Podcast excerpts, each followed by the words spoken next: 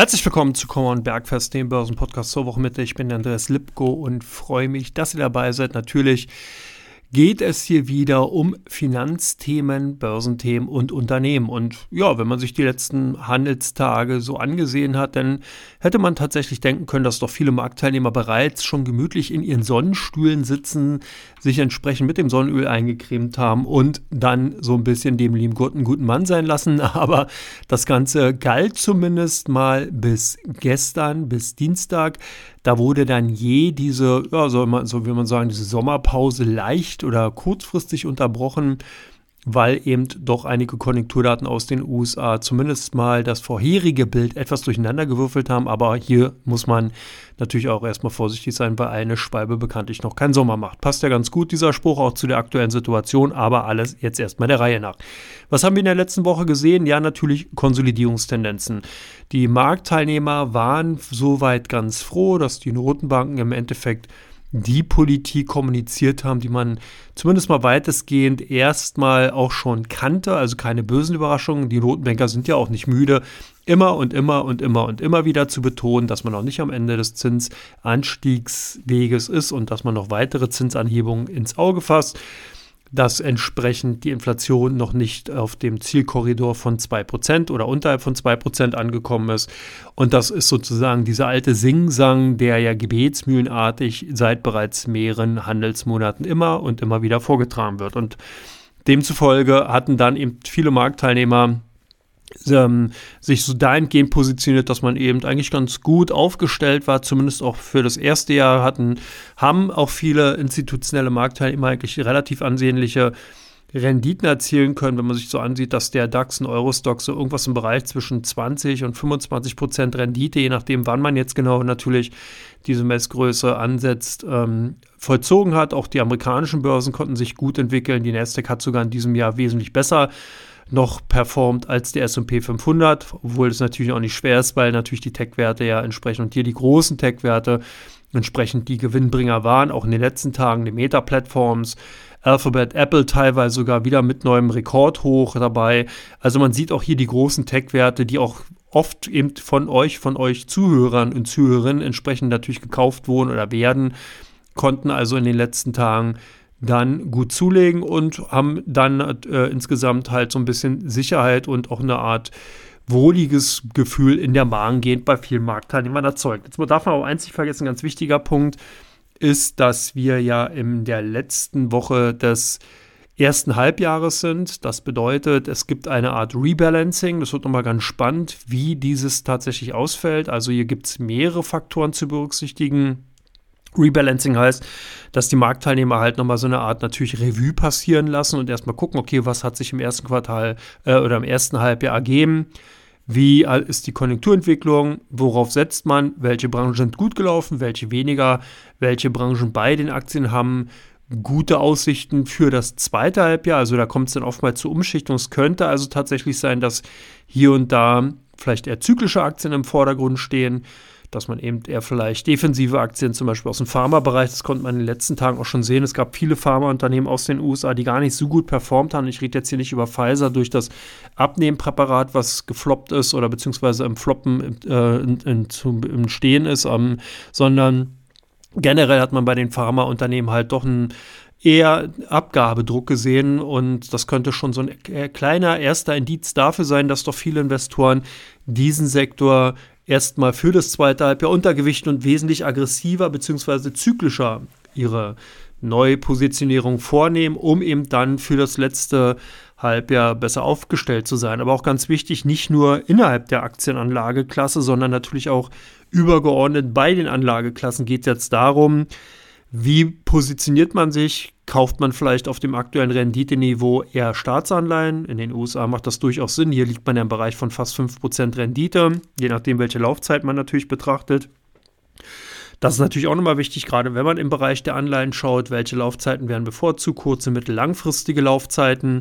Das spielt also auch eine Rolle, weil natürlich auch gerade Gelder, die langfristig angelegt werden, oftmals natürlich dann tatsächlich aus der äh, Liquiditätszufuhr für zum Beispiel Aktien erstmal weg sind. Das heißt natürlich ein Investor, der sich dazu entschließt, dass er vielleicht die kommenden ein, zwei oder drei Jahre entsprechend Gelder eher im langfristigen Bereich anlegt, der lässt das dann dort auch tatsächlich liegen. Das heißt, diese Rebalancing-Aktivitäten können dann dafür sorgen, dass Gelder aus dem Aktienmarkt tatsächlich dann eher in diesen Bereich tatsächlich verschwinden und dann wirklich per se erstmal weg sind. Wichtig natürlich auch das Thema IPOs. Da wird natürlich auch geguckt, welche IPOs stehen an, welche könnten interessant sein, wo muss man Liquidität vorher äh, äh, vorhalten. Wie wirkt sich das insgesamt auf die Aktienquote aus?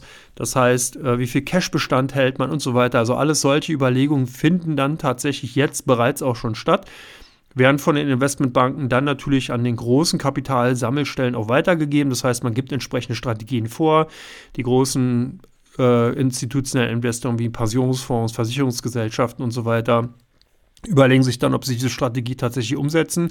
Und das führt dann eben entsprechend natürlich zu den entsprechenden Umschichtungen und entsprechenden Transaktionen. Also deswegen nochmal ganz spannend, wirklich auch in den nächsten Tagen so ein bisschen mal mit dem halben Auge gucken, was so passiert. Ich denke, dass wir danach auch eher ruhige Zeiten sehen, das habe ich ja bereits auch schon in den letzten Ausgaben gesagt. Ich glaube, dass wir tatsächlich ein ausgedehntes Sommerloch dahingehend erleben werden, weil einfach viele Marktteilnehmer froh sind, dass sie das erste Halbjahr mit einer guten Jahresperformance, also oder Halbjahresperformance abgeschlossen haben. Man darf halt nicht vergessen, durchschnittlich erzielt man an den Finanzmärkten, ich sage jetzt extra Finanzmärkten, sprich an den Aktien und an den Anleihemärkten im Schnitt zwischen 7 und 8 Prozent. Also auch mit Anleihen ist das möglich, weil Anleihen nicht nur sich über den Coupon, sprich über den dann äh, äh über den äh, Zins, über die Zinszahlung natürlich dahingehend, über den Cashflow äh, ins Depot als Performancebringer darstellen, sondern natürlich auch über die entsprechenden Kurssteigerungen, die dann, oder eben natürlich auch Kursrücksetzer, die dann einsetzen können, wenn entsprechende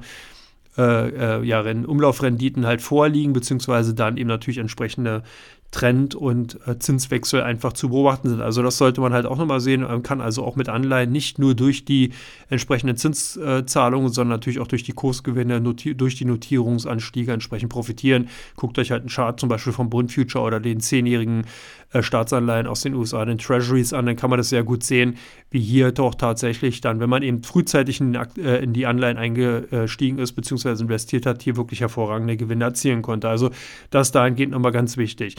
Ähm, ja, gestört wurde das Ganze dann je gestern durch die Konjunkturzahlen aus den USA und hier glaube ich eher tendenziell zwei wichtige Zahlenwerke. Zum einen das Verbrauchervertrauen, was wesentlich besser ausgefallen ist, als man erst gedacht und befürchtet hatte. Das bedeutet, der amerikanische Konsument Joe Sixpack und Jane Doe sind wieder zurück und haben tendenziell die äh, ja, Begierde, wieder Dinge zu konsumieren. Und wir hatten Zahlen zum Immobilienmarkt aus den USA, die ebenfalls sehr vielversprechend waren. Die Neubauverkäufe waren über den Erwartungen und das zeigt natürlich auf, dass wir hier so ein bisschen diesen, diese Befürchtung, die sich eingestellt haben, dass das neue höhere Zinsniveau einfach dazu führen kann, dass nicht nur der Gewerbeimmobilienteil in den USA unter Druck gerät, sondern eben auch der Wohnimmobilienteil äh, eben, dass das ausbleibt. Also hier gibt es momentan wieder eine Erholung. Man sieht auch teilweise wieder äh, ja, entsprechende Hauspreissteigerungen. Also das heißt, die neu abgeschlossenen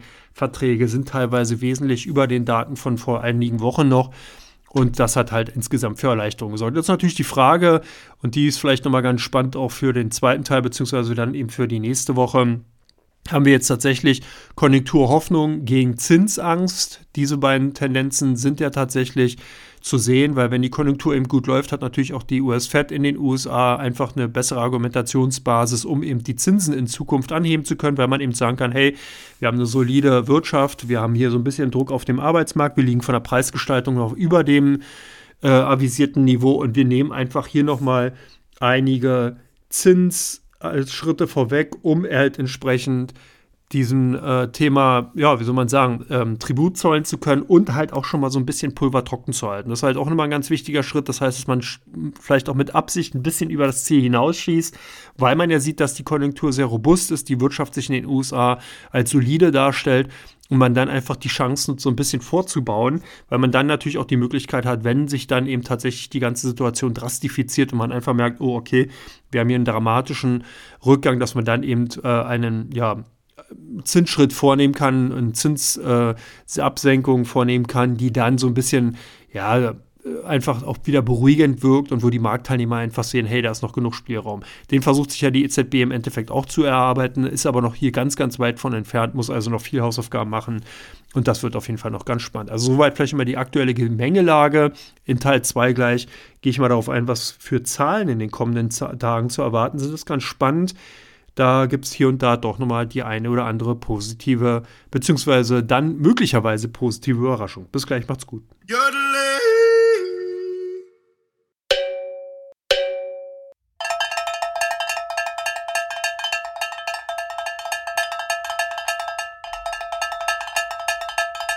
Herzlich willkommen zu Come On Bergfest, dem Börsenpodcast zur Wochenmitte, Teil 2. Ich bin Andres Lipko und freue mich, dass ihr auch bei der zweiten Folge beziehungsweise den zweiten Teil der Folge dabei seid. Und hier gucke ich jetzt doch mal darauf, was uns in den kommenden Tagen erwartet wird. Und hier natürlich wie üblich erstmal auf der makroökonomischen Ebene, das heißt, welche Zahlen sollte man so ein bisschen im Auge behalten. Ich habe im ersten Teil schon gesagt, wo gucken die Marktteilnehmer drauf? Natürlich auf die Konjunkturentwicklung in den USA, auf die Zinsentwicklung, also das heißt die Inflationsentwicklung. Aber was auch ganz spannend ist, natürlich spielt Japan auch eine zunehmende Rolle. Wenn ihr den Nikkei-Index mal beobachtet habt, der ist tatsächlich auf Mehrjahreshoch wieder 33.300, heute nochmal satte 2% zugelegt. Und man hat so ein bisschen den Eindruck, da gibt es halt einfach kein Halt mehr. Da wird man natürlich auch morgen genauer hingucken. Da gibt es nämlich dann am Donnerstag die Einzelhandelsumsätze aus Japan. Und äh, da könnte nochmal die ein oder andere entsprechende Herleitung, Ableitung für die kommenden Monate möglich sein. Wir haben dann auf jeden Fall das Verbrauchervertrauen Geschäftsklimaindex für die Eurozone, also EWU morgen um 11 Uhr. Dann aus den USA, wie üblich, donnerstags die Erstanträge Arbeitslosenunterstützung. Entsprechend ähm, dann nochmal die persönlichen Konsumausgaben, die nochmal ganz spannend sein könnten. Und die schwebenden Hausverkäufe, Stichwort hier Immobilienmarkt aus äh, oder Immobilienmarktentwicklung in den USA. Wir bekommen auch nochmal eine ähm, FED-Mitgliedsrede von Bostic. Das könnte auch nochmal ganz spannend sein. Wir haben in der letzten Woche ja gesehen, dass hier und da eben durch Aussagen von den US-Notenbankern doch nochmal einige Bewegungen in den Märkten erzeugt wurden. Ähm, Freitag geht es dann weiter, ebenfalls nochmal Blickrichtung in, nach Japan, in südostpazifischen oder asiatischen Raum. Da gibt es nämlich Verbraucherpreisindex, Arbeitslosenquote und CPI, also Consumer Price Index, der nochmal ganz interessant sein sollte. Industrieproduktion demzufolge auch nochmal aus Japan, könnte man auch nochmal einen äh, Blick drauf werfen. Wir bekommen für Deutschland die Einzelhandelsumsätze, ebenfalls die Arbeitslosenquote und Änderung der Arbeitslosigkeit im Endeffekt für Deutschland. Wir bekommen aus den USA persönliche Einkommen, Bruttoinlandsprodukt aus Kanada und den Chicago Einkaufsmanager Index plus das ähm, US Michigan Verbrauchervertrauen das ebenfalls um 16 Uhr am Freitag publiziert wird. Also das wird auf jeden Fall auch nochmal ganz spannend, sollte man auf jeden Fall nochmal gucken, weil genau diese Dinge darauf einzahlen, was ich im ersten Teil gesagt habe. Das heißt, wie entwickelt sich die Konjunktur in den USA, wie stellt sich der Immobiliensektor dar, wie ist die Konsumfreudigkeit und natürlich insgesamt, wie ist die Preisentwicklung. Und demzufolge wird da also für jeden etwas geboten. In der nächsten Woche am Montag geht es dann weiter mit dem Tankan Report. Das ist sozusagen der große Bericht der Bank of Japan, wo man eben über die Wirtschaftsleistung eben der japanischen Unternehmen, da werden tatsächlich, ich glaube, 2000 Unternehmen befragt. Und dieser Bericht kommt dann raus und man kann damit eigentlich immer ganz gut absehen, wie äh, eben die Wirtschaft in Japan positioniert ist. Also mega, mega spannend. Wer also dafür Interesse hat und japanische Aktien im Depot, sollte sich das auf jeden Fall antun. Ansonsten bekommen wir den ISM-Beschäftigungsindex am Montag und wir kommen ähm, im Endeffekt den Einkaufsmanager-Index beziehungsweise den für verarbeitende Gewerbe aus England und PMI Purchasing Manager Index für die USA am Montag. Am Dienstag geht es dann weiter mit der Handelsbilanz für Deutschland und am Mittwoch geht es dann im Endeffekt nochmal den äh, Einkaufsmanager Index für Deutschland und nochmal die entsprechenden PMI-Daten aus der Eurozone. Also hier auch da noch äh, ganz, ganz interessant, eben wie natürlich dann als Frühindikation sich auch die EWU, die Euro, der europäische Wirtschaftsraum darstellt. Von der Unternehmensseite her auch relativ spannend, was sich da auftut. Ich hatte ja äh, auch in der letzten Ausgabe gesagt, es wird etwas dünner. Das heißt, wir haben äh, zwar nicht mehr die Fülle an Unternehmen, aber eigentlich ganz spannende, die doch so ein bisschen hinter dem Berg haltend entsprechend äh, ihre Unternehmensdaten darlegen. Und zwar am 29. Sprich, morgen wird nämlich Nike die Zahlen vorlegen. Und da kann man auch schon mal so ein bisschen in Richtung Puma, Adidas gucken, weil das natürlich direkt abfahren wird. Das heißt also, hier kommt die Quartalzahlen von dem Branchen Primus. Wir werden dann Paychecks auch morgen nochmal sehen. In der kommenden Woche auch nochmal ganz spannend. Da gibt es dann Zahlen von Geresheimer. Hier ist natürlich ganz spannend wie äh, das Unternehmen sich weiter transformieren kann. Man hat ja hier sich fokussiert auf die Pharmaindustrie und hier gerade eben auch bei den Präparaten rund um die Abnehmprodukte von zum Beispiel Novo Nordisk und ähm, ja, entsprechend natürlich gut, Pfizer fällt jetzt weg, aber Novo Nordisk, da ist man eben doch relativ fest, äh, fest im Sattel gewesen mit den Spritzen, die man dann entsprechend herstellt und den Glasampullen für Vicovi zum Beispiel. Äh, da ist sicherlich am 6.7. dann nochmal äh, zu sehen und auch zu hören, wie sich das Ganze bei der Unternehmensentwicklung darstellt. Also auf jeden Fall spannend. Crop Energy ist ebenfalls am 5.7. ganz spannend. Da sollte man auch nochmal einen Blick drauf werfen. Äh, bereits im letzten, beim letzten Zahlenverlage konnte man überraschen. Ich denke, es ist auch hier nochmal ganz spannend zu sehen, wie sich das natürlich dann fortsetzt. Und am 6.7. gibt es dann auch nochmal Südzucker, beziehungsweise dann natürlich auch nochmal die SUSE SA, äh, wo man eben auch nochmal sicherlich ganz interessante Einblicke insgesamt im Tech-Bereich bekommt. Ja, also von daher nächste Woche, ja, nicht viele Daten, aber doch einige interessante. Ich denke, Highlight wirft natürlich Nike und Geresheimer sein. Das sind so ein bisschen meine beiden Favoriten. Da würde ich mal einen Blick drauf werfen. Und ansonsten sind natürlich die Unternehmen, die ich gerade noch genannt habe, für den einen oder die eine oder andere natürlich auch nochmal ganz spannend. Und von daher an dieser Stelle erwähnenswert. So, damit halte ich es jetzt auch schon dann äh, kurz und werde entsprechend euch jetzt in den wohlverdienten Feierabend entsprechend entlassen. Genießt das Leben. Ich freue mich, wenn ihr am Freitag wieder bei der großen Ausgabe von entsprechend Come On, dem Börsenpodcast dabei seid. Gibt ein paar spannende Themen. Wird auf jeden Fall sehr lohnenswert sein, reinzuhören, wie immer eigentlich. So sehe ich zumindest. Ich hoffe, ihr auch. Ansonsten alles Gute, viel Erfolg an den Börsen. Bis dann, macht's gut. Ciao, ciao. Thank you.